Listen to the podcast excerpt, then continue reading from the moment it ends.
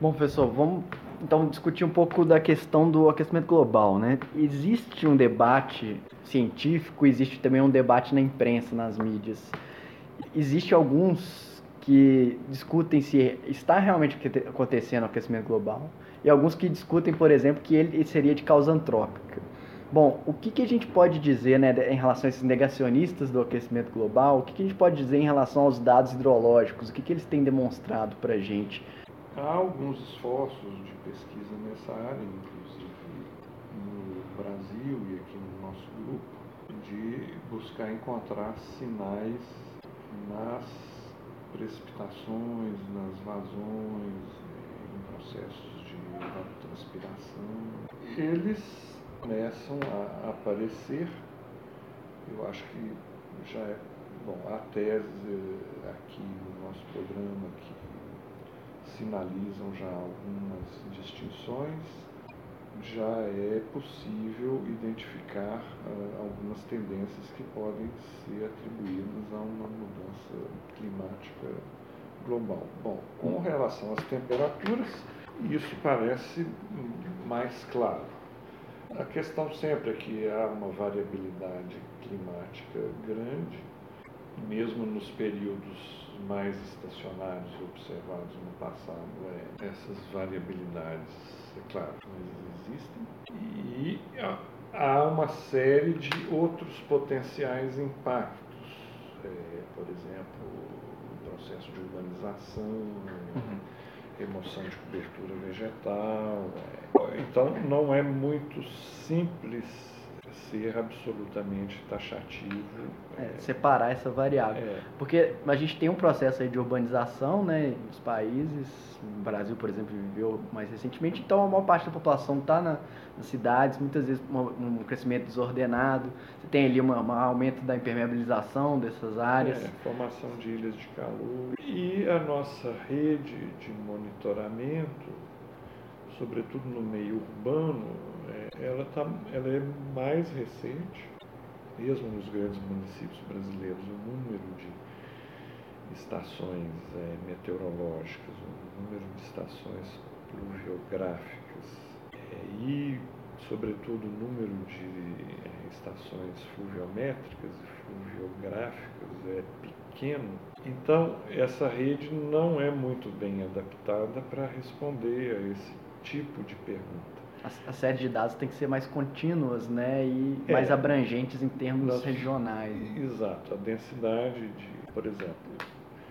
por modelos de simulação, é possível simular as formações de ilhas de calor, pode ser que elas tenham uma influência local sobre as ocorrências de chuvas convectivas e que, portanto, tenham uma, sejam parte da explicação de mudanças de frequência na ocorrência de cheias e na e a própria impermeabilização dos volumes e vazões de cheias, mas a rede, se você for pelo lado empírico, a rede é, permite visualizar, mas ela é insatisfatória para demonstrações mais claras mas eu acho que isso está mudando também, é, isso virá com o tempo. Bom, há toda uma discussão em torno de que muitas das mudanças em uso do solo e interferências na rede hidrográfica geram impactos maiores do que a mudança climática sobre o ciclo hidrológico. Mas, para a segurança hídrica, para a ocorrência de inundações, a mudança climática traz incertezas que são distintas dessas que vêm pelo processo de impermeabilização, por exemplo. Então, eu acho que essa, embora possa ser correto dizer, bom, eh, se eu impermeabilizo a bacia do Ribeirão Pampulho, eh, as vazões que na bacia natural X, elas vão para uma mesma cheia mais intensa, elas vão ser 10 vezes X, e a mudança climática não vai provavelmente é, criar um impacto dessa natureza 10 vezes, é difícil dar um número para isso agora, mas é uma avaliação qualitativa que parece razoável. Esse impacto, eu sei, com pouca medição, Uhum. É, o impacto que a gente já conhece as consequências dele, É. né? A permeabilização, a gente já sabe até quando quantificar isso É. e a gente sabe qual que é a causa ali, tá, tá É, bem, bem e lógico. os modelos hidrológicos, mesmo com as incertezas que eles têm, é, mesmo que eu tenha poucos dados, eu consigo reproduzir esse fenômeno com mais segurança, com menos incerteza do que o que pode advir é, da mudança climática. Por exemplo, uma persistência de quatro anos de chuvas abaixo da média, mesmo que em apenas um ano desses quatro anos os volumes tenham sido abaixo de mil milímetros, e nós temos na nossa série para Belo Horizonte anos, um ou outro ano que isso ocorreu, anos secos, a persistência gerou um problema de gestão de recursos completamente distinta e para o qual a região sudeste, evidente, visivelmente, não estava bem preparada. Respondeu, conseguiu reverter o processo e assegurar uma segurança hídrica que não gerou uma catástrofe, pelo menos nas grandes cidades. Houve áreas no estado de Minas que foram mais críticas e que ainda Ainda assim, estão é. vivendo uma criticidade grande. Sim, mas é uma experiência para o gestor de recursos hídricos nova, que tem repercussão sobre a gestão, sobre os métodos de projeto daqui para frente. Isso está associado a parte ao desmatamento da Amazônia, parte à mudança climática. É provável. Haverá entre os pesquisadores quem diga com certeza. Eu creio que essa certeza talvez ainda seja difícil de demonstrar, mas a sinalização Que é bem provável.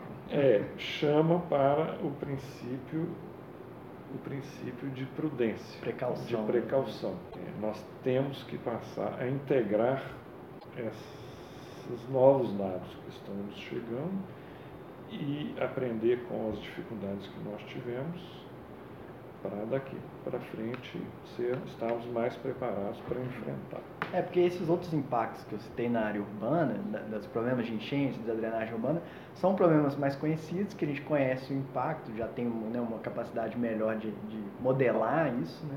E além disso, a solução, ela é também conhecida e local. Agora, por exemplo, em termos de um aquecimento global, a gente precisa de um, de um envolvimento, né, caso seja de, por causa antrópica, o envolvimento ele também tem que ser global. É, E aí é uma solução um tanto quanto mais difícil, né? Porque você tem guerras comerciais que vão no meio, né? Os É. países né, empurrando a, a responsabilidade de, né? Ah, eu não vou assinar porque eu vou, não vou reduzir meu desenvolvimento econômico por conta disso. Porque a emissão de carbono ainda está ligada muitas vezes à produtividade, a um aumento do, do seu, do seu produto, produto interno bruto. É, você vê que em inundações, é, bom, ainda falando mais do caso de Belo Horizonte, nós sabemos que a bacia do Vilarinho é, tem um nível de risco, mesmo considerando a equação de chuvas intensas que foi desenvolvida é, nos anos 90, a região metropolitana de Belo Horizonte, aqui pela equipe do professor Mauro, ela, a gente sabe que é, ela tem um nível de risco inaceitável, dada a ocupação do fundo de vale ali. Mas nós tivemos uma sequência de eventos de intensidade muito alta e com volumes de escoamento em superfície extremamente elevados, oferecendo um nível de risco absolutamente inaceitável.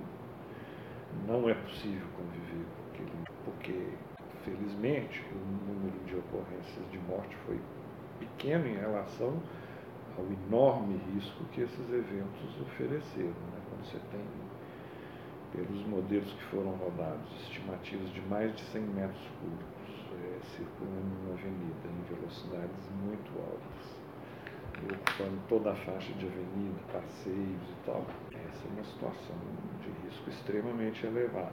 É, probabilisticamente, dentro da ideologia, é possível que esses eventos se re- repitam com com a frequência, frequência que aconteceram, né? É possível, é, claro que existe, mas a probabilidade Mas é, é pequena. baixa. É preciso também, dada a- o contexto, olhar com cuidado para esses Uhum. casos, porque eles podem ser indicadores, e nós tivemos um outro caso na Avenida Francisco Sá também, um pouquinho na, em out- outros casos em Belo Horizonte, mas que assim, a situação de risco gerada é excepcional, é, é de probabilidade pequena, ela chama atenção. Acho que a comunidade tem que olhar para esses casos. Pois é, então a gente consegue perceber alguns eventos de baixa probabilidade acontecendo com, com maior frequência. Maior né? frequência, é. Acho que as nossas probabilidades talvez não. A gente precisa, é, certamente, acho que a prefeitura, inclusive, tem intenção de financiar um projeto de revisão das, das equações de chuvas intensas, da equação de chuvas intensas para a região metropolitana. Acho que ela, bom, a, prefeitura financiaria o estudo com ótica no município, mas certamente esse estudo só teria sentido é, no nível regional. né? Nós já fizemos isso para o nível regional, melhor fazer. E hoje a base de dados cresceu também, embora, claro, o número de anos é pequeno, mas há muito mais aparelhos instalados. Uhum. Professor, É. então, é, citando essa questão né, do monitoramento de enchentes, dessa, é, dessa problemática, é, eu queria que o senhor comentasse um pouco do que foram, né, os- o, pro- o que foi o projeto SWIT, né, é, e o que é hoje em dia o projeto MOMA, assim, nessa lógica de, de drenagem urbana, né, dessa, da pesquisa, do- do- dos resultados que foram obtidos né, de- desses projetos e do que se espera atingir, por exemplo, no, no MOMAS, que é um projeto que ainda está em, em- fase né, de, de execução. Um último comentário, se você me permite ainda, sobre a questão da mudança climática.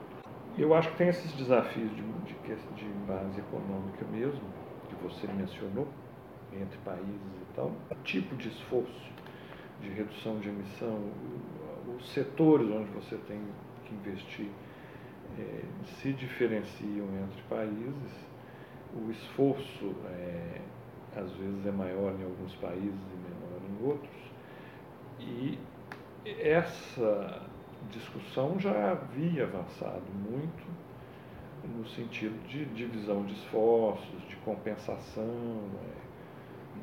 Tipicamente, é, os países que têm que fazer uma mudança tecnológica muito grande e que aí sim podem ter impactos é, na produção de bens e no trabalho, etc., podem investir mais, tem, contribuir mais num- numa primeira etapa, financiando a proteção da floresta amazônica, por exemplo, a recuperação de áreas degradadas. É mais fácil de fazer e talvez mais barato e com benefícios mais rápidos do que o grande esforço em outros setores de tecnologia que precisam ser feitos. né?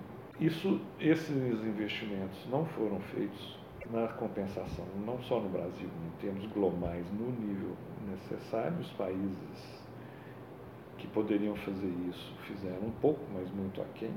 E o discurso negacionista é desmobilizador na construção de toda essa governança global. Esse é que é o grande prejuízo. Quer dizer, não só não vamos fazer nada, mas além disso estamos destruindo um processo, destruindo seria exagero, mas comprometendo, trazendo dano É. esse processo de decisão e de gestão Uhum. eh, do problema em nível global. Esse aqui é É, num cenário de crise, inclusive, econômica, que países crescem pouco, né? Você vê ali a União Europeia com o Brexit, você vê os Estados Unidos com oscilações e brigas comerciais com a China, a América Latina toda aí, né?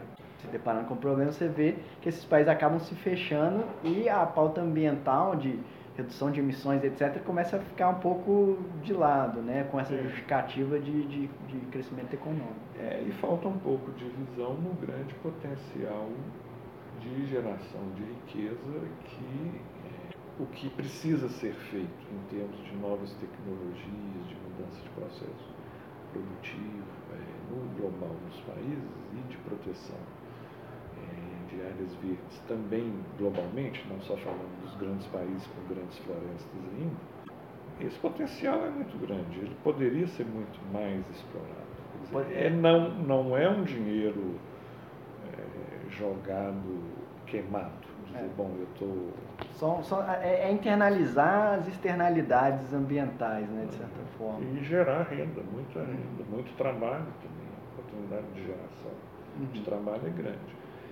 É que inicialmente esse retorno vai demorar um pouco. Existe uma fase de investimento, um retorno uhum. é, de longo prazo. Né? Isso aí só os governos ou instituições financeiras grandes conseguem fazer, mas é preciso que seja feito. Uhum. A outra pergunta era o projeto Suite. Né?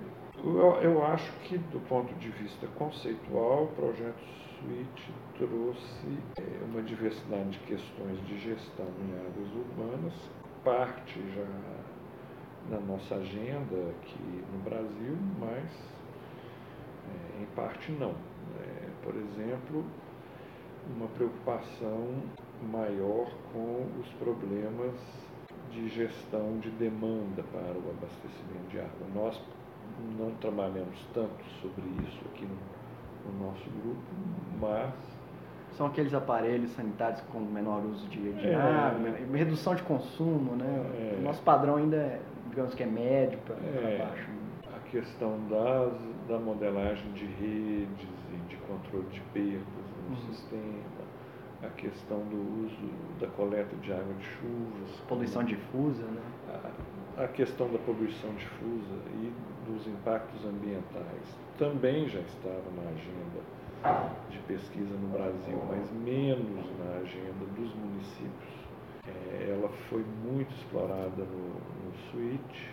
As questões de indicadores de sustentabilidade, as questões gestão do risco de inundações, da modelagem, é, a integração entre o modelo hidrológico, é, o modelo da drenagem pluvial com o modelo do esgotamento sanitário, as interações entre as diferentes redes de água e com os sistemas de informação geográfica. Quer dizer, isso hoje está mais presente é, nas questões de gestão de águas urbanas no Brasil. Mas na época do projeto Switch havia menos grupos. É recente, mas você vê que as coisas mudam muito rápido. Né? é, nessas áreas. E, bom, o pressuposto da integração, né, da gestão integrada de todo o ciclo de água urbano, é, urbano caso, né? é, uhum. que eu acho que foi uma contribuição importante. A outra, eu acho que o município de Belo Horizonte já estava bem avançado, foi uma contribuição que o município pôde dar à, rede do SWIT é todo o processo participativo de maneira global, o orçamento participativo, mas o processo participativo na área de águas em torno do projeto Drenubes e com as interfaces com programas habitacionais da prefeitura, sobretudo para a população de baixa renda. É, isso eu acho que, que foi muito interessante. Nós tivemos a oportunidade de participar de uma rede de 34 instituições, né, então, uma agenda muito variada. Uma coisa dentro do processo participativo que foi uma contribuição é, de, do grupo para Horizonte foi essa noção de plataformas de aprendizagem, né, de pesquisa participativa.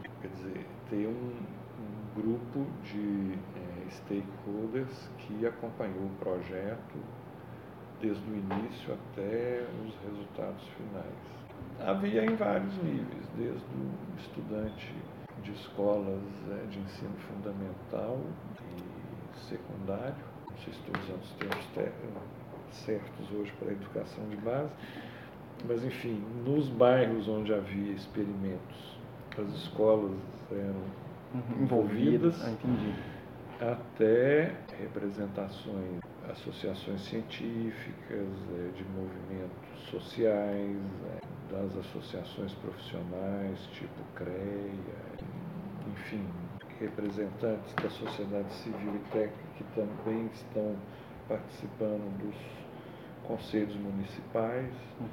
Então, a comunidade acadêmica, não só no FMG, mas todas as universidades é, da, instaladas no município, então a PUC participou muito, né, mas não só, outras universidades.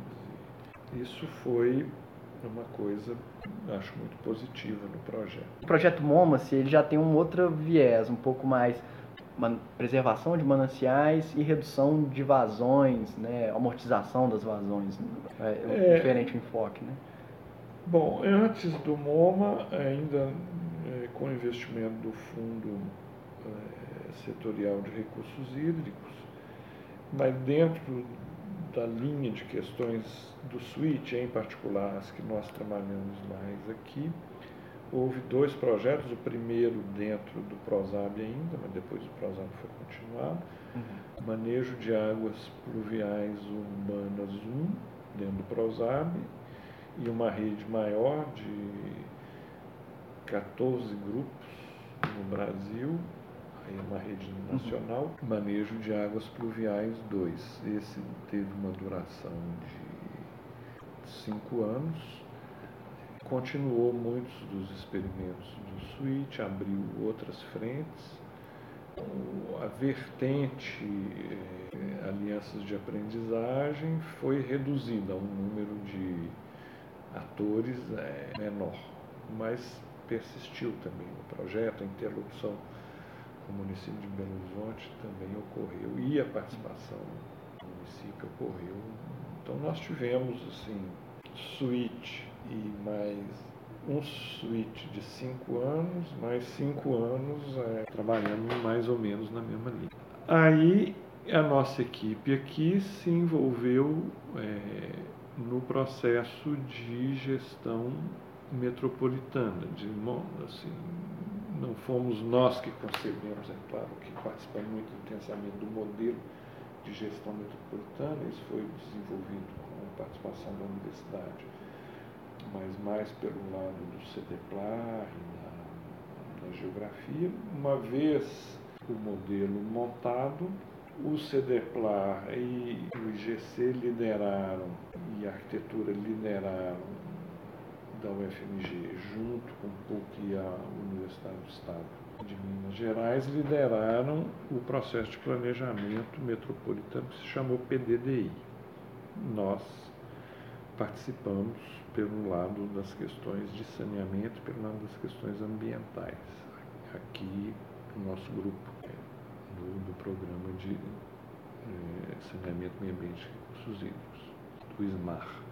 Dentre os instrumentos previstos estava o, no, no PDDI, que é o Planejamento Metropolitano, estava o macrozoneamento houve uma nova contratação pelo governo do Estado de Minas para desenvolver esse projeto de macrozoneamento da região metropolitana. E aí o nosso envolvimento foi maior do que no PDDI. E, bom, aí a ideia era, em termos mais simples, identificar as áreas de interesse metropolitano, os territórios da região metropolitana de interesse metropolitana, ou seja, que tinham razões de interesse da região metropolitana que, obviamente, iam além apenas do interesse municipal e que, por essa razão, é, deveriam ter uma regulamentação de uso do solo decidida em nível metropolitano. Quando eu digo em nível metropolitano, os municípios participam 100% do processo, mas eles não definem de maneira independente, sozinhos. É, a definição é colegiada entre os municípios e o governo do Estado. Esse foi um processo muito interessante, todo ele foi muito interessante, mas esse permitiu um trabalho sobre o território e com os stakeholders, com os atores do território metropolitano muito mais detalhado. Né? E muito, todo o processo foi sendo muito participativo, mas esse, é, nós tivemos que, num processo de vários workshops, trabalhando em cima de mapas, é, e contando com todo o saber local, o conhecimento do território em nível local, construir, é, pelo lado político, a justificativa do interesse metropolitano, mas também por, por todo o lado técnico. E depois de definir essas áreas, de justificá-las e validá-las em assembleias metropolitanas, é, mas ao mesmo tempo também validá-las com aqueles atores com maior poder de decisão, na hora que realmente bom, agora tem que bater o martelo, decidir quais são os instrumentos de regulação do território e dar valores. Né? Aqui, a taxa de impermeabilização será qual? Né? Por exemplo, para falar de um, um dos parâmetros. Área de, área de preservação, é, de mata. O parcelamento, nós vamos admitir lotes de que tamanho aqui? Tem algumas instruções, por exemplo, de reflorestamento? Tem. Tem de manutenção, de recuperação de cobertura vegetal, porque Junto disso, e também é uma questão que o CDPLA, o grupo de liderança, em função de colaborações com a França na área de gestão territorial, trouxe é o conceito de trama verde-azul, quer dizer, uma tessitura territorial em que você procura recuperar a conectividade entre áreas de proteção, áreas verdes, via corredores não precisa o verde, que é a floresta, e azul, que são os corpos d'água, eles não precisam estar juntos todo o tempo. Tem trechos de trama que foram previstos onde sempre tem vegetação, mas às vezes não tem, bom, tem água, tem água no território, mas não tem um corpo d'água identificado, um rio. Que seja perene, um lago, né? uma coisa desse tipo. Né? É. E, então, tem todo um projeto não tão bem definido, porque não tem como, não tinha como fazer isso pela complexidade, pela duração do estudo que levou ao macrozoneamento. E eu não acho que seja fácil fazer isso, acho que é um projeto de longo, médio a longo prazo. É, quer dizer, no dia que os governos estadual, municipal e todo os órgãos de gestão metropolitana, Assembleia Metropolitana, decidirem é, fazer um esforço concentrado em desenvolver a trama verde e azul, ainda assim, e os municípios, claro, os municípios são o ente básico para fazer esse projeto, é daí que vai surgir a trama, é um projeto de anos, mas existe isso atrelado ao macrozoneamento, que eu acho que é uma grande inovação e é um conceito de trama verde e azul que é um pouco diferente do da França. O da França é muito voltado para a questão mais ecológica dos corredores verdes, da biodiversidade, isso está presente na trama verde e azul. É... E hoje tem gente falando até de outras cores, além do verde e do azul para mostrar isso, que o foco, a diversidade de interesses e de benefícios desse projeto vai muito além de uma questão que continua central, a questão ambiental e ecológica, de biodiversidade, mas é, a trama. Não são só áreas de APP, é uma coisa integrada ao território, com múltiplos acessos, uma associação a a mobilidade urbana, gera, economia solidária, geração de renda, por processos associativos, turismo, enfim. Por que, que o MoMA entra nisso? É porque, por duas razões. Uma, oportunidade, a, num período em que o financiamento, a pesquisa já estava diminuindo, depois de 2014, a Agência Nacional de Águas decidiu investir em pesquisa na questão de mudança climática.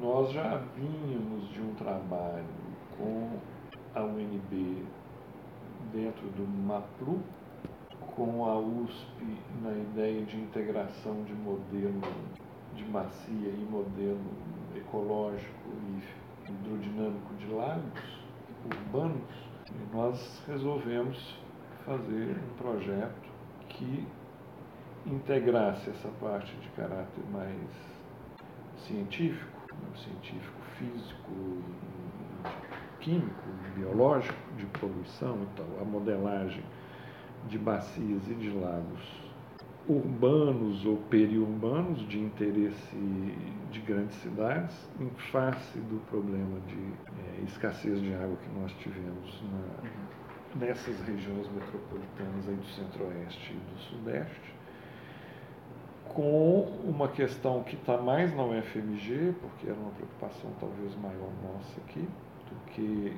ela, ela é menos presente no projeto que está sendo desenvolvido pela USP e pela UNB, a questão da compensação. Quer dizer, nós temos serviços ecossistêmicos providos pelas bacias, que são mananciais estratégicos para o abastecimento de água de grandes populações de regiões metropolitanas. Esses serviços, para eles serem assegurados, eles geram restrições de ocupação de solo e de uso de, dos recursos naturais locais para a população que vive nessas bacias, ao mesmo tempo, no caso da região metropolitana de Belo Horizonte, essas bacias também são estratégicas para a geração de alimento, e, exceção feita é, para as que têm lago de é, é, Vargem das Flores, onde essa questão da geração de alimentos tem um peso menor, né? no Serra Azul e no Manso tem um peso muito grande. Uhum. Aí o comum no MOM é sempre ter uma a bacia e seu reservatório, seu lago, por causa, em continuidade a estudos que a gente já vinha fazendo antes. Então nós nos interessamos por isso, porque, em particular, eu pensava e continuo pensando que a regulação do uso do solo é importante, é necessária na escala metropolitana e definir essas regiões como zonas de interesse metropolitano é perfeitamente justificável, mas não é suficiente. Nós não vamos conseguir progredir só dizendo que o parcelamento aqui não pode ser maior que tal e que tem que proteger. Restringindo certos usos. É. Eu acho que essa lógica, inclusive, ela pode se aplicar na discussão atual em relação à Amazônia. Né? Por exemplo, a gente fala, não, nosso mundo até, não só o Brasil, mas a gente fala, a gente precisa proteger.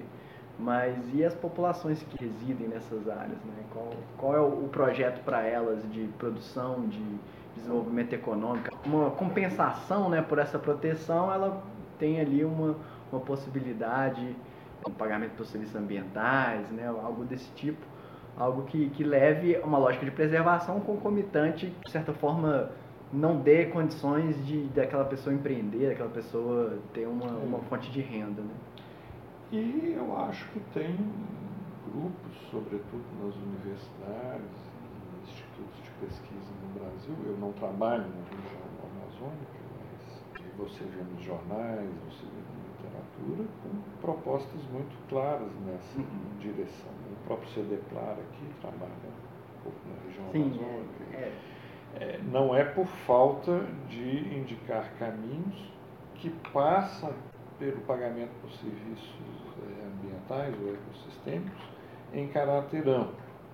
Ou seja, é, é necessário colocar dinheiro no sistema para é, mais bem desenvolver o potencial de mercado é, que a floresta oferece em pé, uhum. como ela está lá, embora com redução. A alternativa extrativista e expansionista da pecuária, sobretudo, um pouco da agricultura. Do, garimpo, às vezes. Do também. garimpo, da mineração, elas não há nenhuma demonstração que seja, e certamente não é, na, no confronto entre prejuízo gerado, benefício gerado e custo, a uhum. melhor alternativa. É, o de oportunidade. Então, você, não, é, você não precisa transferir, falar, não, nós vamos pagar para vocês não, não derrubarem a floresta.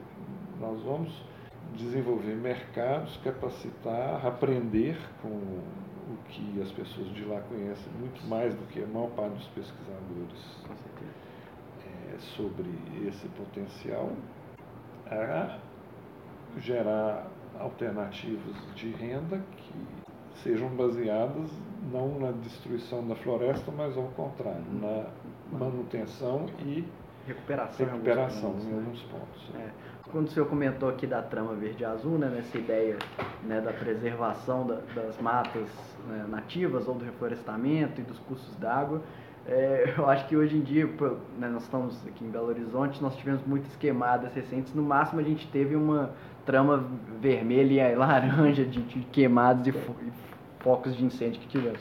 Mas, enfim, trocando um pouco de assunto, mas falando um pouco das estatísticas em relação à, à questão de hidráulica, do comportamento de cursos d'água, eu vou fazer uma pergunta aqui que foi feita lá no Instagram do, do podcast. Se não me engano, ele chama Michael. Talvez se eu errei a, a pronúncia, você me desculpe, Michael. Mas é o seguinte: ele perguntou em relação a vazões de referência.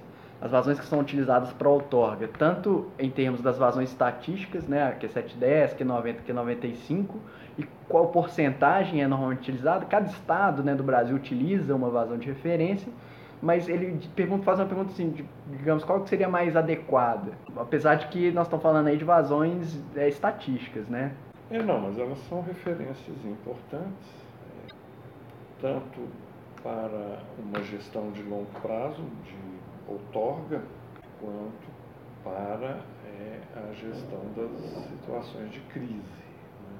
porque é uma referência importante para permitir dentro de uma institucionalidade, dizer, bom, o atendimento preferencial é esse, é, ou eventualmente é, eu vou relaxar um pouco, eu vou admitir, isso aconteceu no Estado em vários pontos, é, ir além desse limite de maneira é, controlada, gerida, né, de maneira mais racional possível, quer dizer, uma gestão de uma situação de emergência, uma situação de contingência. Então, elas são importantes. Qual a referência? Quando Minas Gerais é, definiu 30% da QCT 10, é, conversando com colegas é, de outros estados, eles disseram, bom, acho ótimo, porque Minas Gerais está sendo solidário com os outros estados, admitindo uma vazão de restrição mais rigorosa, porque com isso como o estado está na cabeceira de vários. É, aqui não tem nenhuma foz, né? É. De, de, nenhum rio, digamos, é, como o oceano. Ele dá alternativas de uso ao fazer isso para as bacias uhum. dos estados é, que estão a jusante. Bom, eu não trabalho muito nessa área, então eu não sei se eu posso dar uma resposta muito completa, mas é difícil ser muito taxativo sobre qual o critério. Né? É, hoje se fala bastante em critérios mais dinâmicos, em que eu pudesse gerir segundo a oferta de água, é, permitir alguns usos, um uso é, não limitado pela vazão crítica de período seco. A própria é. possibilidade, no caso da demanda também, né? de, de, de possibilitar outorgas sazonais de é, acordo com a cultura, né? Exato. que é a cultura que você vai irrigar. É. Essa possibilidade existe, acho que existe uma coisa que foi falada, mas e foi pesquisada, estou acompanhando, acompanhando muito de perto.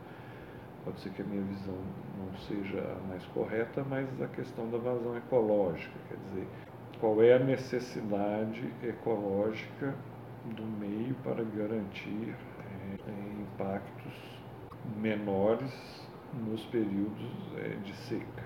É, quero crer que muitos estudos foram feitos com a parte ecológica pouco desenvolvida. Você acaba ficando em critérios mais voltados à geomorfologia fluvial, que são importantes também. No caso, a vazão ecológica é aquela vazão que mantém ali aquele ecossistema. É é, digamos, vivo, sem um desequilíbrio que vai prejudicar a sua, sua continuidade. Né? É, eu acho que o progresso feito é, pelos biólogos na ecologia de rios e lagos foi muito grande nos últimos anos, os métodos de trabalho, os métodos de monitoramento você tem uma riqueza de informação maior pelo lado do tratamento estatístico dessas informações, pelo lado mesmo da modelagem de base mais ecológica, é, é possível avançar nessa questão. Com o risco de estar mal informado, eu acho que há um campo que precisa ser explorado novamente. Acho que a questão da vazão ecológica saiu um pouco da agenda. Posso estar enganado. Posso, é, é... Inclusive, levando em consideração vazões ecológicas, é ajusante de reservatórios de regularização de vazão. Sim, é. Porque ali você está alterando o regime de, de cheias, né, daquele, de, de secas e de cheias né, daquele curso d'água. E muitas vezes algumas, alguns é, nichos ecológicos carecem de, de momentos de cheias específicos para ver procriação de peixes, para ver o desenvolvimento de uma determinada planta, enfim. Né, tem, tem alguns estudos que são necessários para esse entendimento, que às vezes você pode é. per, ter perdas ecológicas a partir dessas regularizações. Né? É, eu com certeza que tem e, e, e é uma questão importante. Então eu acho que aí tem, é, bom, aqui pelo nosso grupo, mas eu não estou dizendo que a gente seja, nós não somos o único grupo no Brasil trabalhando nisso, mas não há muitos. Já há alguns anos a gente trabalha com colegas da biologia nessa interface modelagem bacia, modelagem de poluição difusa e modelagem ecológica e, e hidrodinâmica de lagos. Né? Essa cooperação existia há mais tempo, ela se intensificou porque o interesse de ambas as partes cresceu e porque os meios de monitoramento estão mudando. Então você consegue, os custos desses equipamentos estão caindo, você consegue, ao invés de ter apenas aquelas amostras a cada mês ou às vezes você faz um grande esforço para ir lá a cada 15 dias, mas você não consegue manter isso muito um tempo. Monitoramento instantâneo hoje em dia. É, quando você tem um monitoramento contínuo por sensores que são de desenvolvimento mais recente, o seu potencial de compreensão e de modelagem cresce muito. Né? E aí a interação é essencial entre o biólogo e os engenheiros e os geógrafos que estão envolvidos mais no espaço, do, no território da bacia. Né? É, eu queria agradecer o Marco pela pergunta aí, eu acho que não sei se conseguimos, conseguimos responder, é, mas falamos um pouco, né? Pelo menos é, em caráter mais geral. É, as, as vazões de autógrafo vai depender, inclusive, cada estado tem a sua, mas isso pode ser mais interessante que seja particularizado cada vez mais por bacia, por região, de acordo com as características do bioma que existe ali, as é, características daquele curso d'água. Poderíamos ir por aí. Óbvio que isso carece de dados, carece é, de monitoramento. E esse tipo de vinculação ao território, ele é muito importante sob o aspecto do uso do território, também de toda a regulação do uso do solo, uso da terra, e de toda a questão do próprio uso da água. Quer dizer, é uma coisa que se tenta fazer, mas ainda é muito difícil. É esse empreendimento, o recurso hídrico pode ser uma restrição na escolha de culturas irrigadas, pode ser uma restrição na, na decisão ou não de deixar implantar uma indústria com certa demanda de água. Podemos ser até mais extremos, né? O recurso hídrico pode ser um limitante no tamanho de uma população, de uma cidade? É. Eu acho que o recurso hídrico não vai conseguir ser ele o fator de decisão. A decisão está aqui. Sobre culturas irrigadas, com certeza, e as regiões é, do semiárido brasileiro, e dentro daquela história justamente da gestão dos comuns, como tem um número muito grande de reservatórios e de açudes, né, e é preciso decidir a gestão desses açudes, e isso é feito com previsão é, sazonal, e em assembleia entre os irrigantes, aí essa coisa, é, essa decisão, o volume de água requerido influencia na cultura que vai ser escolhida. Né? Ele é um fator grande. Ainda é difícil nas regiões onde a abundância de água é um pouco maior que o recurso hídrico seja um influenciador nesse nível, mas eu acho que ele tem que participar do processo de decisão de uma, outras, outros critérios que não estão ligados à água vão também, claro, ter peso. Mas é hoje o recurso hídrico, como fator limitante, participa muito pouco dessas decisões. Na área urbana, eu diria que a sinalização é praticamente zero. Na, pode ser que no processo de planejamento alguma questão sobre recurso hídrico entre maneira. Não há no processo de decisão nenhuma variável recurso hídrico hoje que influencie. É, talvez lá atrás na escolha, assim, digamos que na, na civilização ela se desenvolveu dessa forma, né? Fixaram residência, fixaram uma, uma área, uma, uma civilização a partir dos custos d'água, onde havia água disponível. Então isso foi uma decisão lá atrás sempre da formação da cidade claro, inclusive claro, das é. cidades planejadas. Mas às vezes isso pode haver um limite, né? Digamos que você vai tendo que fazer adutoras cada vez mais distantes, que às vezes com as vazões não são suficientes. São Paulo, né, por exemplo, é uma cidade gigantesca, enfrenta alguns problemas com isso, né? Dos nós mananciais cada vez mais distantes. Enfim, é uma discussão. É, mas você vê que mesmo, sabe, numa outra, sim, tem a questão do abastecimento, que é uma questão importante, mas na linha da drenagem pluvial e do risco de inundação, a despeito da consciência e da, do bom nível de conhecimento hoje nas é, grandes cidades brasileiras de, da inundação, das características é, físicas da inundação, onde inunda, com qual frequência, qual área, ainda assim é muito difícil que no momento de autorizar um parcelamento naquela bacia ou uma mudança no zoneamento naquela bacia, o risco de inundação. Entre como fator. Né? É, ele entra no discurso. As pessoas falam, às vezes aparece lá no plano alguém chamando, um texto chamando atenção para isso, mas na hora de decidir mesmo, ele acaba não sendo é, um fator de decisão. E depois de acompanhamento. Né? Aquilo que foi planejado é o que está sendo. Está sendo que, é um, que nas áreas urbanas é um problema é. muito grave. Uhum. Áreas de ocupação irregular que, e que depois demandam uma alteração para ser regularizado e às vezes acontece. É, e mesmo de ocupação regular, quer dizer, é um projeto aprovado na prefeitura, uhum. perfeitamente regular, e que depois é alterado no momento de construir. Entre isso e entre uma fase e outra, o nível de regulação urbana é muito fraco. Uhum. Apesar de que hoje você tem instrumentos de monitoramento eficientíssimos, imagens de satélite com uma precisão é, muito grande, que os municípios usam, e mas gratuitos não a usam para fazer esse uhum. tipo e você vê o caso da, da bacia. Bom, eu, para falar de um outro caso particular de, da região metropolitana de Belo Horizonte, é o caso de Vargem das Flores. Né? Dizer, nós passamos por uma mudança radical de lei de uso e ocupação de solo, com um risco grande de levar à perda de um manancial importante.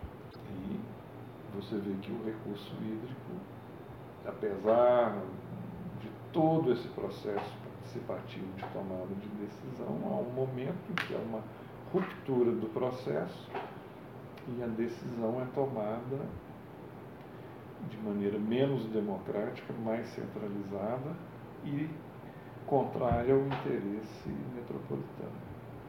E mesmo ao interesse do cidadão coletivo. coletivo. É. Uhum.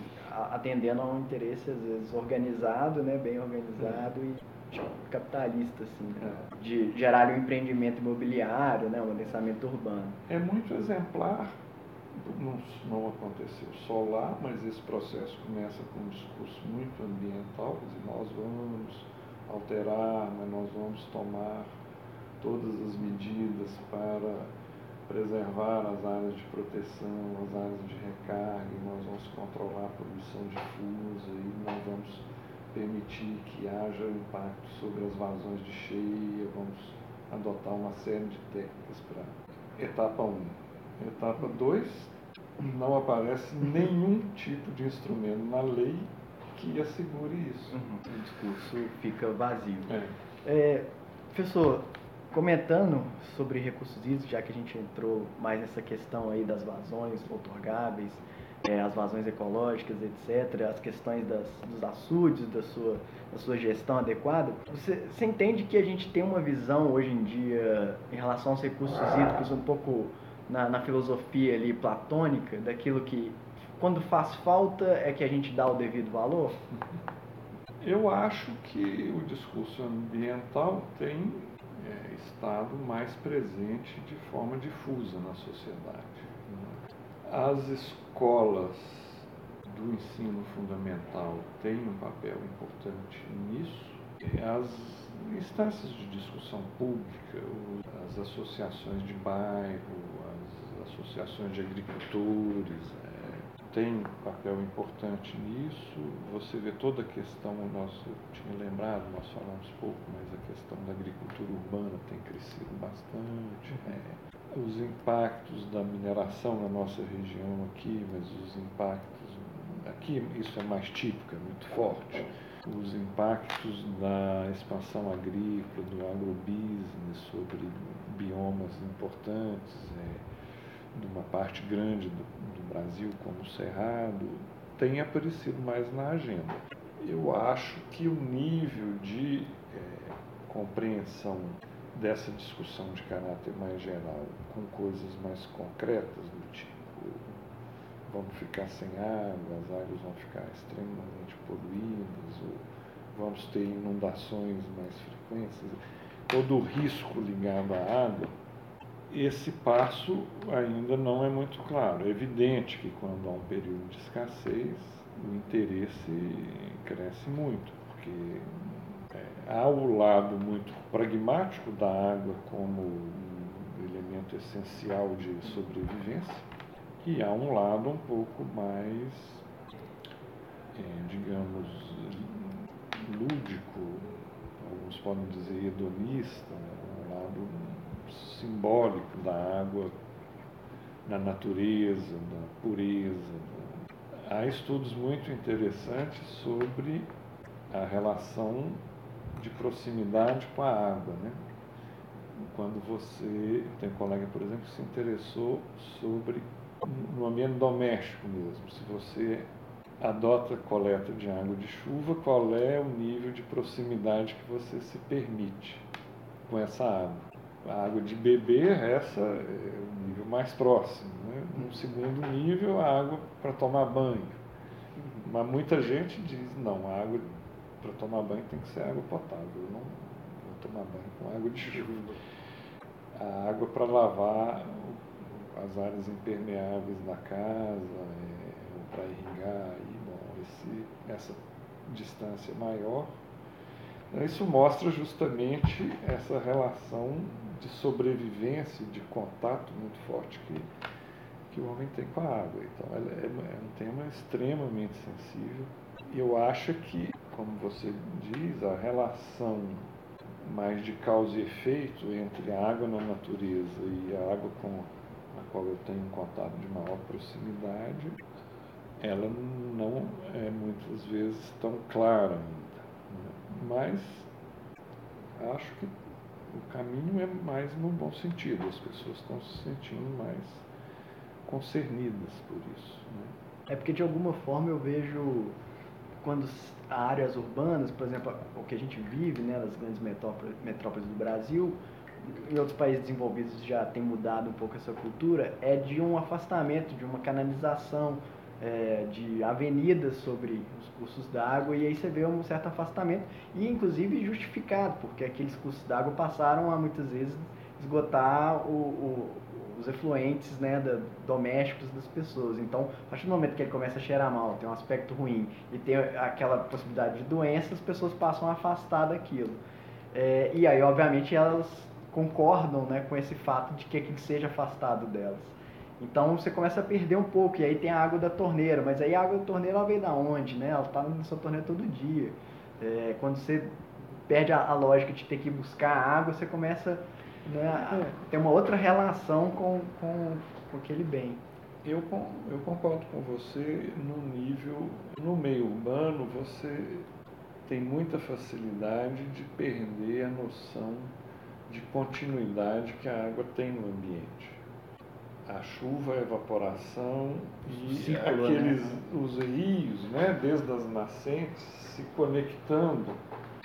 No mundo rural, é claro que essa visão é muito clara, né? é, é mais clara. Eu acho que pouca. Eu nunca fiz pesquisas nessa linha, né? mas eu acredito, por contatos com as pessoas, que a noção de continuidade, é, de integração que a água traz do, no meio e de sinalização de que alguma coisa vai mal no solo quando ela está ficando muito poluída, é ou está ficando muito escassa, é, essa noção é mais clara. No, você tem razão, no meio urbano você tem uma água que chega pela torneira, você tem a água que sai transportando os esgotos, e depois tem um rio que é fechado e, sobretudo, essa água vai para onde? Ela vem de onde e vai para onde? Ninguém, a maior parte dos habitantes aqui do município de Belo Horizonte talvez nunca tenha visto a Foz do Arrudas ou a Foz do, do Onça na... É. Outro dia eu tive que contar, porque o pessoal falou, ah, Belo Horizonte não tem cachoeira. Não, tem sim. Tem. É, o Arrudas tem cachoeira, o Onça tem cachoeira, mas hoje em dia elas são mais ou menos cachoeiras de esgoto, né? Mas... São bem bonitos, inclusive, apesar né, de se não tivesse é. esgoto de eu fico imaginando como seria no passado, né, sem, antes da, da nossa, do nosso impacto. Sim, é, o próprio Arrudas é, tem fotos né, que a gente vê do, é, de, de, um, de um curso d'água muito bonito, né, um curso d'água de montanha, de maior porte. O modelo iluminista, positivista, é, é, um, é o projeto modernista, se confunde com o projeto modernista, mas no Brasil o aspecto do positivismo teve uma força maior nem todos, o Saturnino de Brito era alguém que tinha uma sensibilidade ambiental muito grande ao tratar da questão urbana, uma visão justamente de continuidade, uhum. tanto dos rios como das florestas, e a necessidade de mesclar a cidade com a natureza. É, moderno já no, início do século XX, né? É. um bocado à frente do tempo. Mas, vamos dizer assim, um exagero do projeto modernista de controlar os processos naturais uhum. é, leva a essa ideia de artificializar tudo. Né? Então, a área urbana, a água, é, talvez com alguma razão, porque a água, ela, é, por causa dos problemas justamente de, de poluição que você mencionou, foi e ainda é fator de epidemias, de doenças de veiculação hídrica grande. Então a ideia foi vamos tentar controlar e artificializar o máximo é, é esse que, processo é... para evitar. É, e essa questão de saúde, mas aí no caso você falar artificializar essa, essa coisa natural é meio que tentar o Mondrian, que tentou na arte fazer isso na, na realidade urbana, né? Tentar criar algo completamente desapegado à natureza. É. Eu acho que na arte é até palpável, mas eu acho que do, na lógica urbana não funcionou muito bem. Né?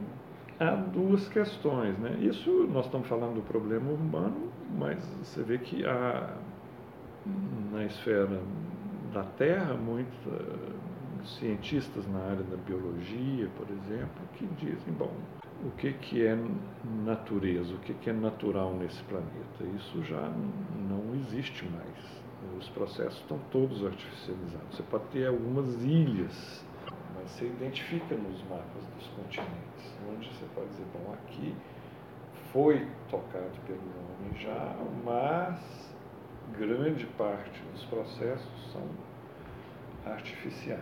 Essa é uma linha de raciocínio.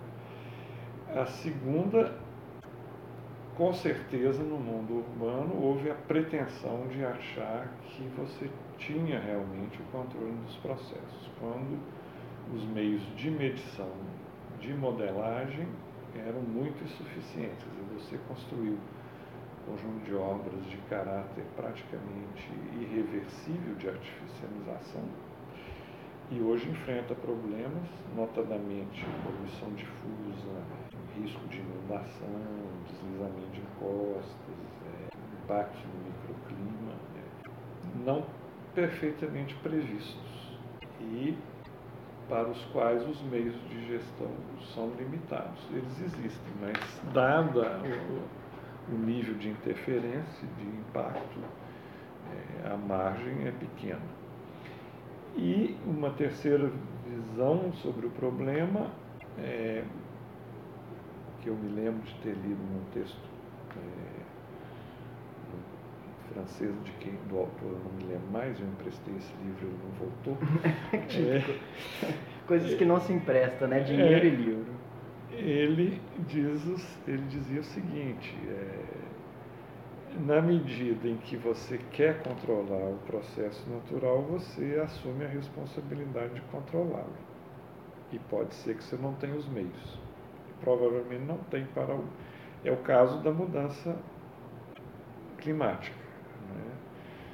Nós interferimos, estamos interferindo em processos de circulação atmosférica global, é, sobre os quais nós não temos tecnologias de controle. Nós podemos desacelerar, mas essa mudança já, talvez, ela é distinta em latitudes distintas, é, ela é mais visível em algumas áreas do que em outras áreas do planeta.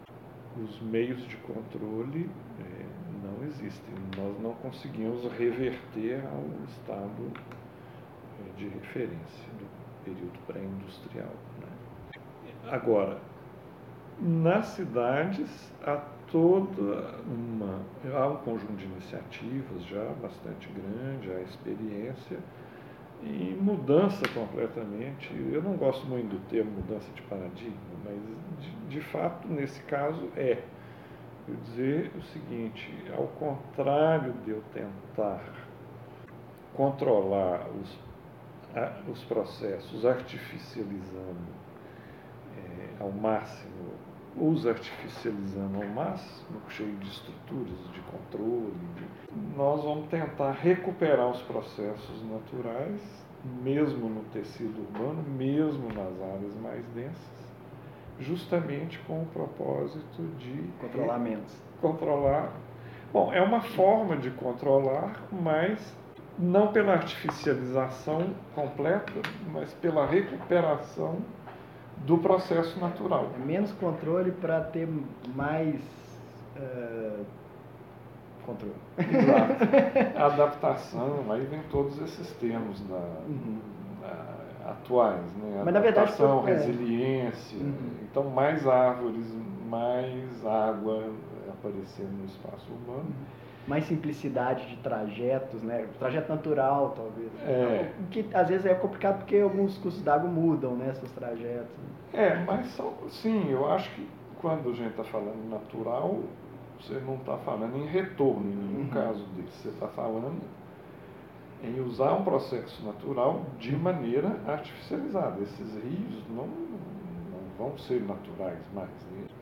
É, o leito dele já é tá impossível modificado. Né? É, já tá, ninguém nem sabe como é que era direito antes. É, alguns casos sim, porque teve um mapeamento muito detalhado disso. Né? Até acredito que para Belo Horizonte, que teve um projeto uhum. muito, muito bem feito e muito bem detalhado, com as melhores técnicas na época. Você pode achar que o conceito do projeto não foi bom, mas a base de informações é muito rica, muito boa, muito interessante.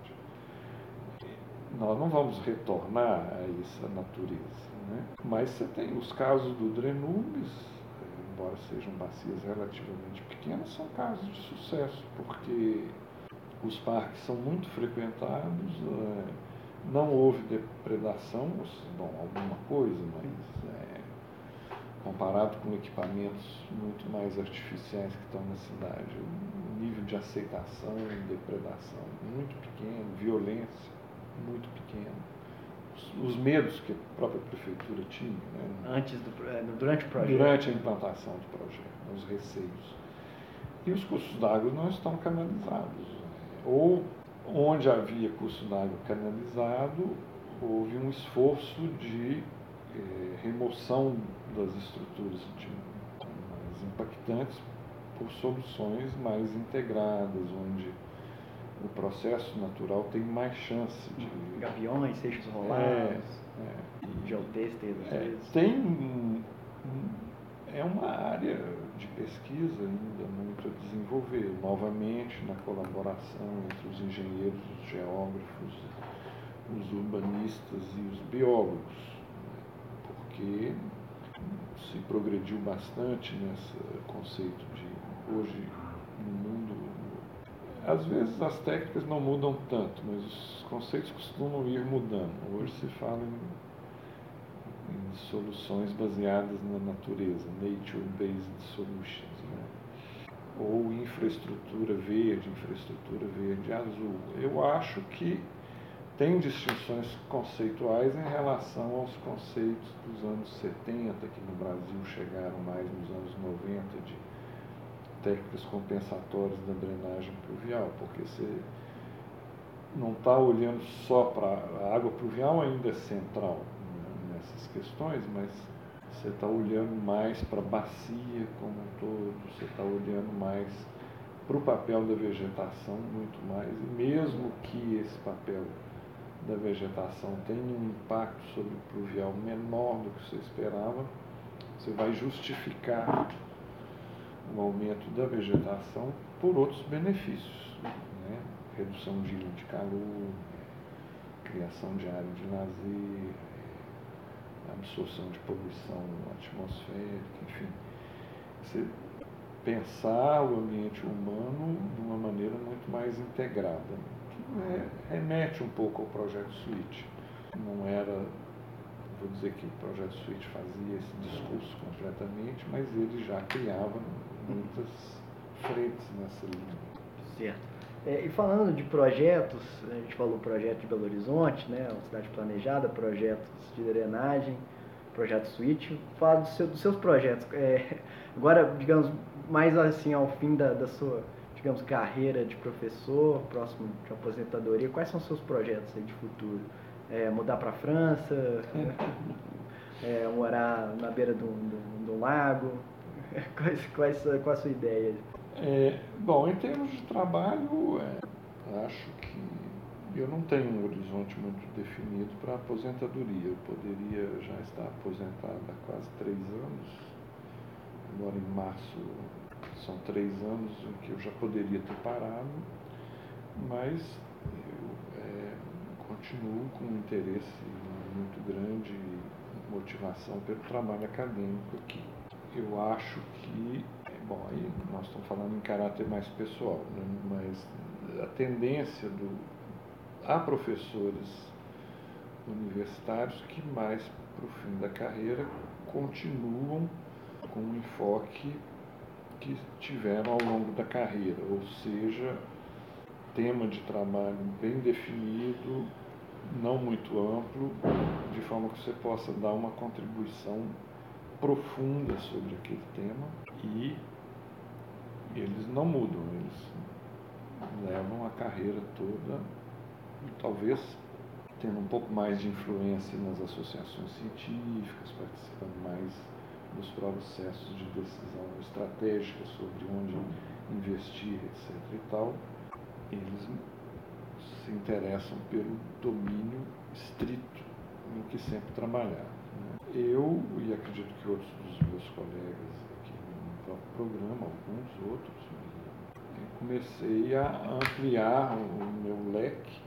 de interesses com os riscos evidentes, superficialidade, risco de desconhecer trabalhos que são importantes, mas que porque você não consegue, você, você os, a publicação científica é enorme, mesmo na sua área, se você começa a abrir, é, teria que ter uma capacidade de leitura e absorção muito grande. É, isso explica muita coisa, né? Estou conversando aqui no caso com o professor que foi meu orientador e meu trabalho era sobre saneamento, né? sobre curso de tratamento de esgoto, coleta e tratamento de esgoto. E, bom, isso explica porque que o professor aceitou a minha proposta de, é, estudo. Você conta muito com os alunos, né? Eles fazem a pesquisa bibliográfica de fundo. É, isso é uma satisfação você poder contar com essa ajuda quando começa a trabalhar em temas que vão além daquele que foi a tradição da eu, eu saí eu trabalhei sempre em modelagem hidrológica, hidráulica e sempre em hidrologia urbana. Né? Esse foi o foco principal. Às vezes olhando o problema da poluição, mas aí eu precisei muito da ajuda de colegas das áreas é, de poluentes, é, de modelagem de poluentes, etc.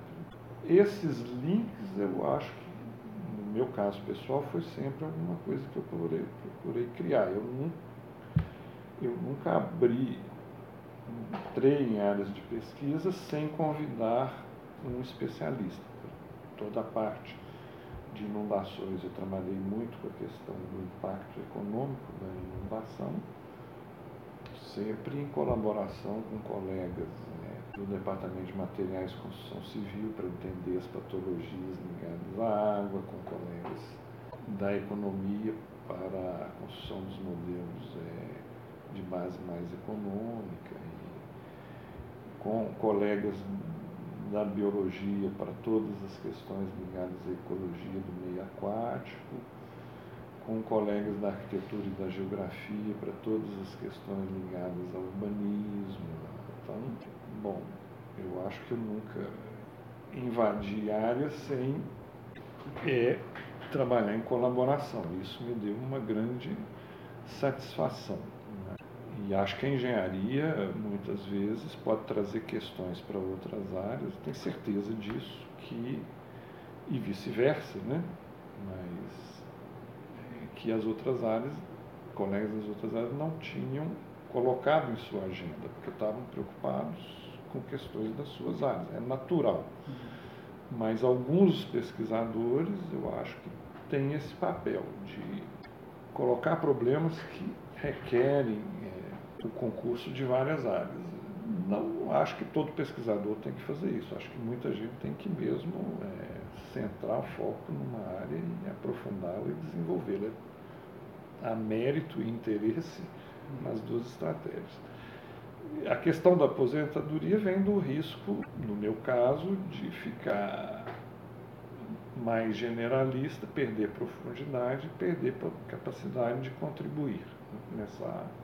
Então, se isso acontecer, eu acho que é uma, é uma indicação do momento de parar, fazer outras coisas, trabalhar como cidadão mesmo, em associações ambientais, em educação de base, há muita coisa para a qual você pode contribuir que não tem o caráter do trabalho acadêmico.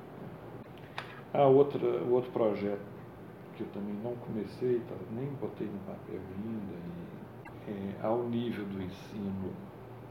É, meu foco seria mais o ensino de segundo grau, há um potencial muito grande da questão ambiental ser combinada ao ensino de matemática, física, química. Bom, eu me dedicaria mais, se eu for nessa linha, de pensar em produtos para ensino, livros, é, eventualmente filmes, vídeos, né?